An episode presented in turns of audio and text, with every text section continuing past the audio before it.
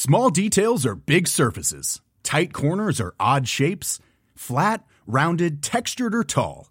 Whatever your next project, there's a spray paint pattern that's just right.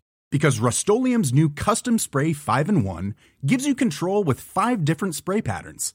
So you can tackle nooks, crannies, edges, and curves without worrying about drips, runs, uneven coverage, or anything else.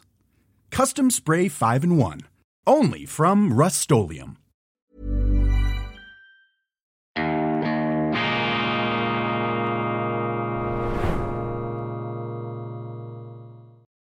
Weltwoche Daily, die andere Sicht, unabhängig, kritisch, gut gelaunt, internationale Ausgabe am Dienstag, dem 14. November 2023. Grüezi miteinander einen wunderschönen guten Morgen, meine sehr verehrten Damen und Herren, liebe Freunde, vor allem in Deutschland und in Österreich. Herzlichst willkommen. Ich freue mich, dass Sie da sind und ich beginne mit uneingeschränkt positiven Nachrichten. Ich habe mich nämlich heute beim Aufstehen gewundert, was ist für mich das, das Wichtigste, was ist für mich im Moment das Erfreulichste.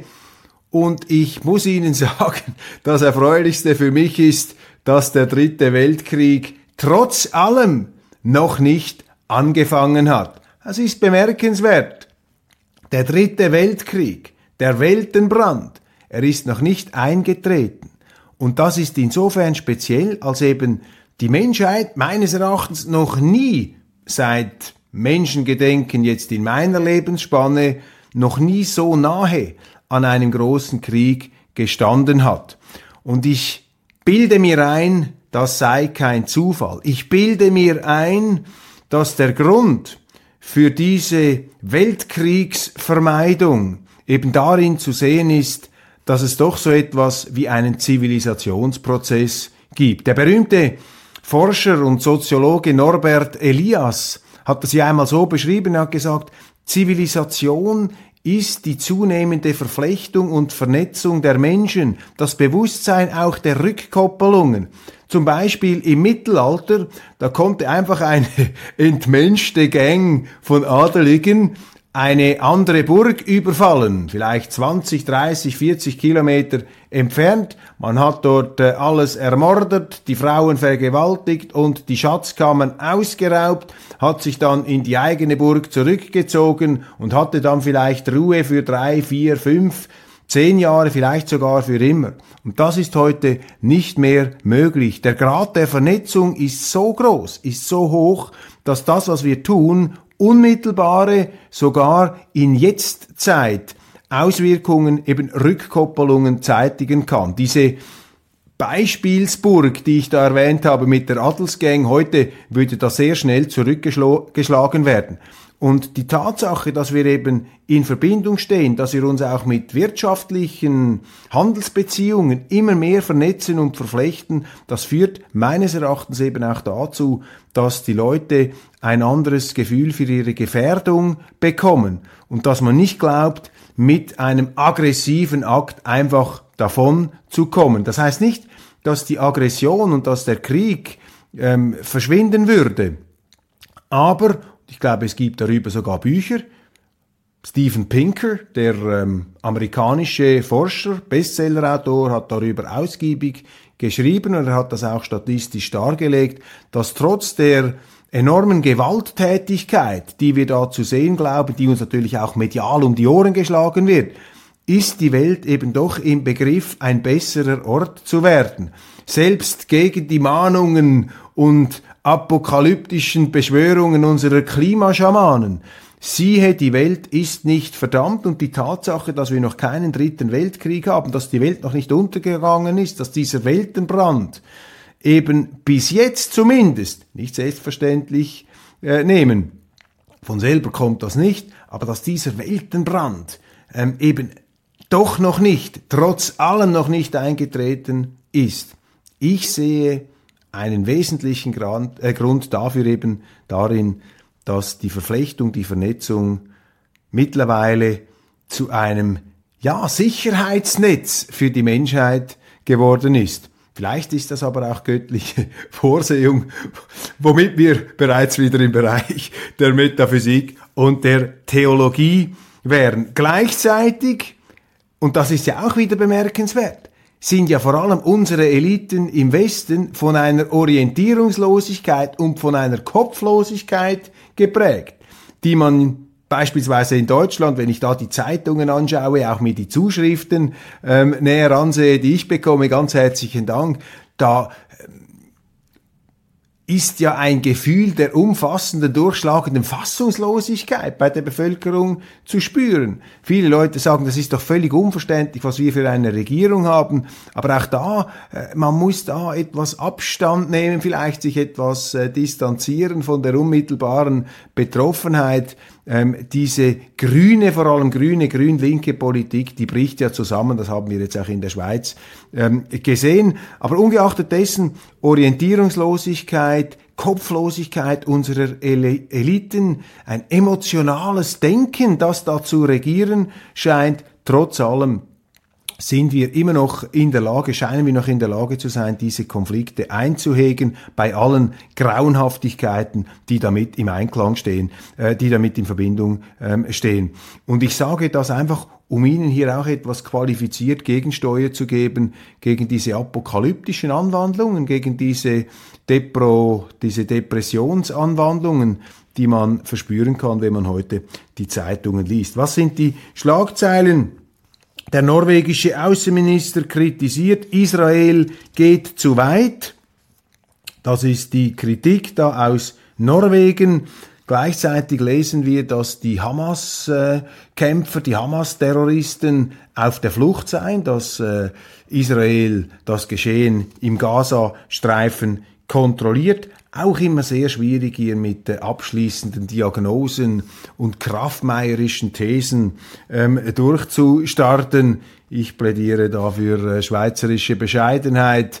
Das ist ein Konflikt äh, im Nahen Osten, der viele, viele Jahre zurückgeht und äh, da gibt's nicht einfach einfache Patentlösungen und es ist auch nicht so einfach hier die äh, Moralkarten zu verteilen. Mir schreiben immer mehr Muslime, sie ertragen das Dschihad-Gerede nicht mehr. Sairan Ates, 60, ist Rechtsanwältin, Frauenrechtlerin und liberale Imamin in Berlin. ist übrigens interessant, auch in der Schweiz haben wir das beobachtet im Zuge der Minarett-Initiative. Sie erinnern sich, wurde von den deutschen Journalisten aufs fürchterlichste heruntergestampft. Die Schweiz als Herz der Finsternis des Anti-Islamismus mit dem Minarettverbot. Die Schweizer Bevölkerung hat sich seinerzeit für ein Minarettverbot ausgesprochen und das Minarett eben als Symbol des Willens zur Nichtintegration einer bestimmten ähm, Gruppe der Muslime. Und durch diese Abstimmung hat eben das auch dazu geführt, dass viele Muslime, liberale Muslime in der Schweiz sich geäußert haben und sich abgegrenzt haben von den radikaleren Muslimen. Und vielleicht sind das ähnliche Vorboten einer guten Entwicklung in Deutschland, dass sich das Ganze eben etwas versachlicht und vernormalisiert.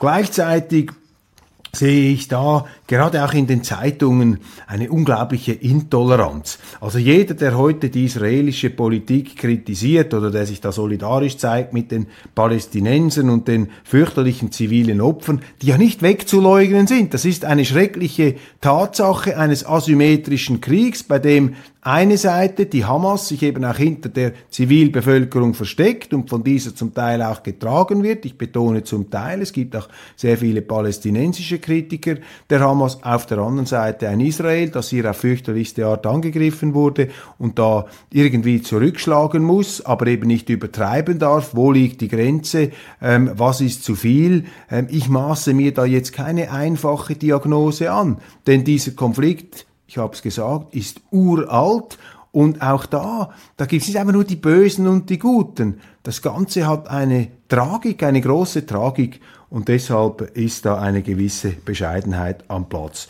Und vor allem Toleranz und die Bereitschaft, offen darüber zu reden. Und ja, es sollen doch auch Leute sich für die Palästinenser aussprechen dürfen bei uns und sie sollen auch für die Palästinenser demonstrieren ähm, dürfen. Dagegen ist meines Erachtens nichts einzuwenden. Und wenn dann jeder gleich in die antisemitische Ecke gedrückt wird, ähm, der sich da entsprechend äh, nicht comme il faut ausdrückt, dann ist das auch nicht äh, unsere offene Gesellschaft, ähm, äh, zu der wir uns ja so gerne und äh, so ähm, oft auch äh, selber gratulieren. UK, Großbritannien, interessant, der frühere Premierminister David Cameron kehrt zurück als Außenminister. Und das ist nun ein interessantes äh, Signal, ein interessanter Entscheid der Regierung Sunak. Ich glaube nicht, dass sich Rishi Sunak, der aktuelle Premier, der ja nie gewählt wurde, in einer ähm, in einer richtigen Wahl, der wurde ja von den Parteieliten da wie eine Schachfigur an die Stelle von Boris Johnson gesetzt, den man äh, abgesägt hat. Und jetzt bringt er interessanterweise ähm, David Cameron zurück, der ja damals als Premierminister aufgefallen ist durch eine massive Fehlkalkulation. Er hat ja die sogenannte Brexit-Abstimmung, hat er ähm, realisiert, hat er ähm, lanciert, im Glauben allerdings, äh, den Brexit vermeiden zu können. Er ist ein Brexit-Gegner.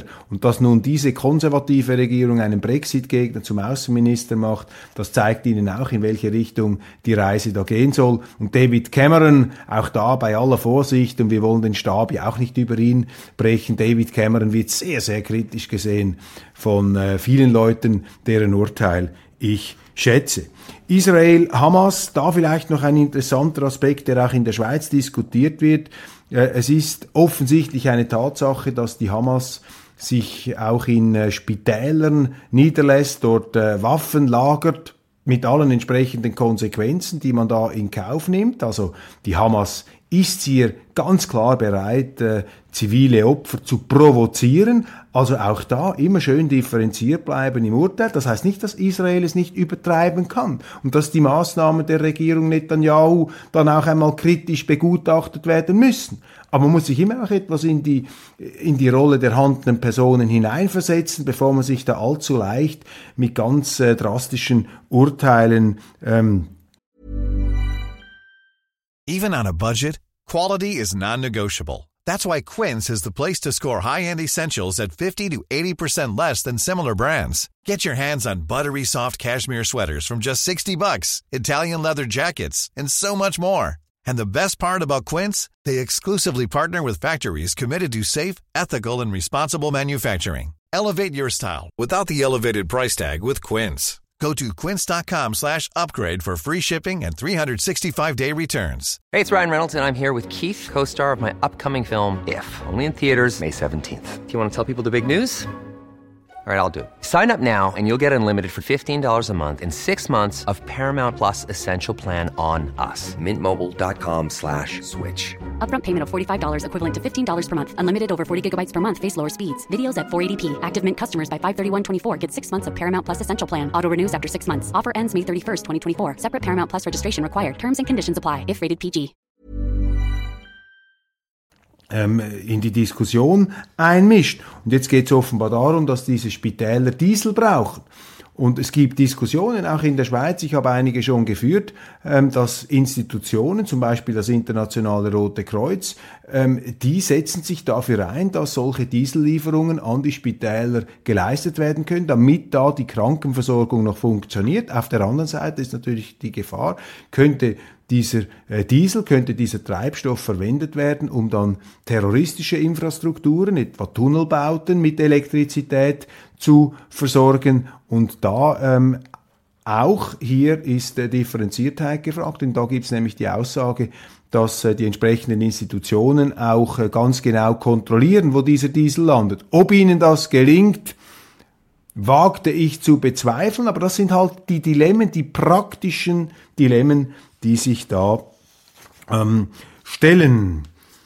Was Moskau hofft und Berlin fürchtet, mehr Waffen für die Ukraine. Ich glaube nicht, dass das mehrheitsfähig ist in der deutschen Bevölkerung, dass man noch mehr Waffen und auch noch mehr Geld in die Ukraine verschiebt. Ich glaube, es ist den Deutschen im Unterschied zu ihrer Regierung längst klar geworden, dass dieser Krieg nicht gewonnen werden kann durch Zelensky. Es gibt jetzt da auch Diadochenkämpfe, interne Auseinandersetzungen, die bei uns in den Medien überhaupt nicht abgebildet werden, weil sich die Zeitungen dermaßen zur Partei gemacht haben. Und es ist ihnen natürlich peinlich, jetzt hier zuzugeben, dass sie sich geirrt haben könnten. Dann der möglicherweise bald abtretende polnische Regierungschef Morawiecki knöpft sich die EU vor in einer Brandrede mit einem relevanten Argument, wie ich finde, gehöre ja nicht zu den religiösen äh, Befürwortern dieser äh, PIS-Partei in Polen, gerade in der Außenpolitik halte ich sie, wobei aus polnischer Sicht nachvollziehbar, aber für die Europäische Union gefährlich, für sehr, sehr aggressiv da auch gegenüber Moskau. Nochmals aus polnischer Sicht verständlich, aber das ist nicht die EU-Sicht, das ist nicht die Sicht der Ungarn oder auch der Deutschen oder der Franzosen, das ist die polnische Sicht, die zum Teil in den deutschen Medien schien es mir zumindest etwas verabsolutiert zu werden droht. Morawiecki jetzt aber, finde ich, ähm, jetzt wieder für mich zustimmungsfähig, äußert sich sehr kritisch über die Bestrebungen in der Europäischen Union, ähm, äh, dass man die Veto-Möglichkeiten der kleineren EU-Mitgliedstaaten da zurückzubinden ähm, gedenkt, dass man die Einstimmigkeitsregel aufbricht und hier ein Mehrheitsabstimmungsrecht ähm, ähm, einführen, einzuführen beabsichtigt. Das würde natürlich einen Zentralismus vorantreiben, der nicht im Interesse dieser Staaten ist. Israel Waffen im Keller von Kinderkrankenhaus in Gaza gefunden. Das sind Meldungen, die wir bekommen. Man muss auch die natürlich kritisch ähm, sehen. Denn äh, da im Krieg wird immer gelogen auf allen Seiten. Das ist ähm, unvermeidlich, das gehört dazu.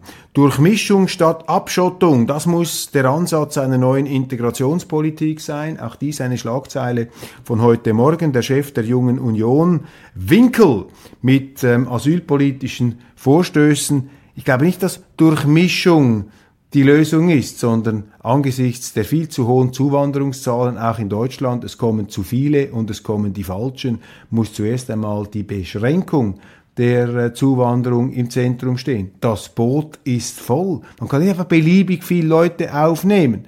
Damit verscherzt sich ein Staat auch die Gunst seiner Wähler, seiner Bürger, wenn die das Gefühl haben, die sind solidarischer mit all denen, die mit allerlei faulen Tricks sich in unser Land hineinschmuggeln, die werden überhäuft mit Sozialleistungen und uns sagen sie dann, wir müssen den Gürtel immer enger schnallen. Das ist eine ganz gefährliche äh, Stimmung und diese Stimmung ist in Deutschland meines Erachtens schon ziemlich weit verbreitet. Die FDP-Basis möchte eine Kehrtwende, gute Nachricht. Die FDP-Basis will in Richtung Kernenergie gehen. Auch in der Schweiz beobachte ich diese Tendenz, dass äh, das Tabu der Kernenergie immer mehr fällt. Aber man hat das jetzt politisch natürlich diesen Energieträger dermaßen ähm, kaputt gemacht, dass es nicht so einfach ist, hier einfach diese stillgelegten, diese leichtfertig stillgelegten Kernkraftwerke wieder in Betrieb zu nehmen. Festung Nordeuropa und die Migranten bleiben in Deutschland.